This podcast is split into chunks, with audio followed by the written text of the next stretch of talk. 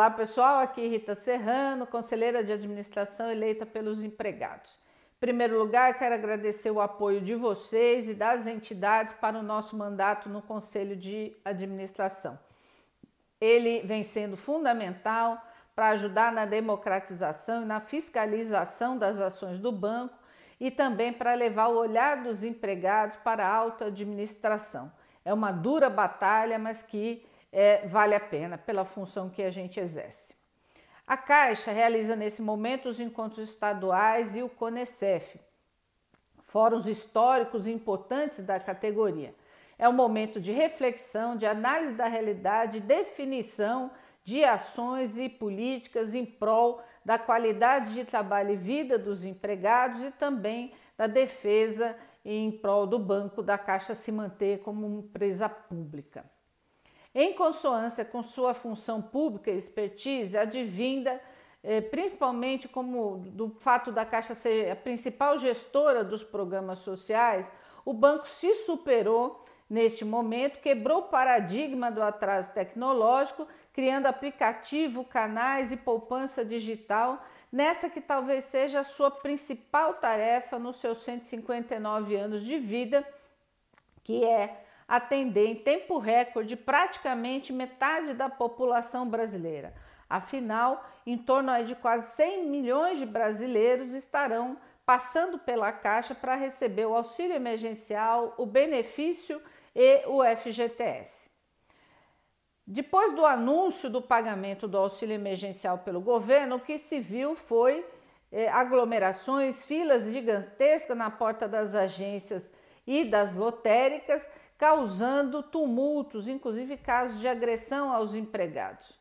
Isso é fruto do descaso e da falta de planejamento do governo federal e também o fato de você ter brasileiros desesperados, acuados por uma crise social e de saúde que já se desenhava antes mesmo da pandemia por falta de investimentos no país e que se agudizou. Tal como os profissionais da área de saúde e de outros setores, os empregados da Caixa, mesmo sob risco de contágio e sob pressão do banco, foram para a linha de frente garantir atendimento a essa população. Os que ficaram em teletrabalho tiveram cobrança redobrada e trabalharam muito mais horas do que o normal. Mesmo com as, as cobranças, a pressão do movimento sindical que garantiu o mínimo de condições de segurança para os empregados durante a pandemia, redução do horário de jornada e atendimento e, e também o home office, mesmo com essas ações, nós tivemos aí vários colegas infelizmente infectados e a tragédia de alguns que faleceram e também, lógico, milhares de pessoas que faleceram se tornou uma tragédia humana no Brasil e no mundo algo extremamente lamentável. O que ficou para a sociedade desse processo da Caixa é que se o Estado hoje conta com um banco público do porte da Caixa que pode ser usado em momentos de calamidade pública e na execução de políticas anticíclicas, é porque ao longo de muitos governos, inclusive o atual, os empregados, as entidades e os movimentos levantar a bandeira da, da manutenção do banco público frente às iniciativas de privatização.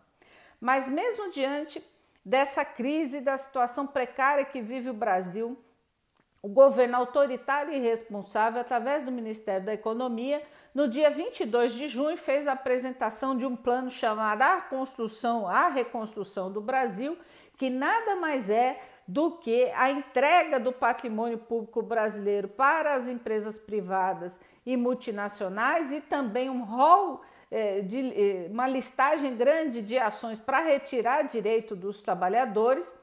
Mesmo nesse plano eh, apresentado, o governo ratifica o desejo de privatizar todo o patrimônio público brasileiro.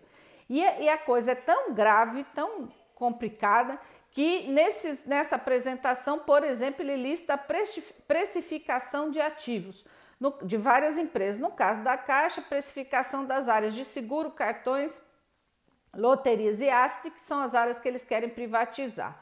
Para provar que eles querem entregar o patrimônio público a troca de banana, nessa precificação eles comparam fevereiro desse ano, antes da pandemia, eles dizem lá que os ativos da Caixa, a precificação estaria em torno de 147 bi e em abril, depois da pandemia, em 100, 100 bilhões. Portanto, caiu o, o, a precificação dessas operações e mesmo assim o governo vai lá e ratifica que quer vender, dando de mão beijada, querendo dar de mão beijada o patrimônio brasileiro, querendo porque nós não podemos permitir.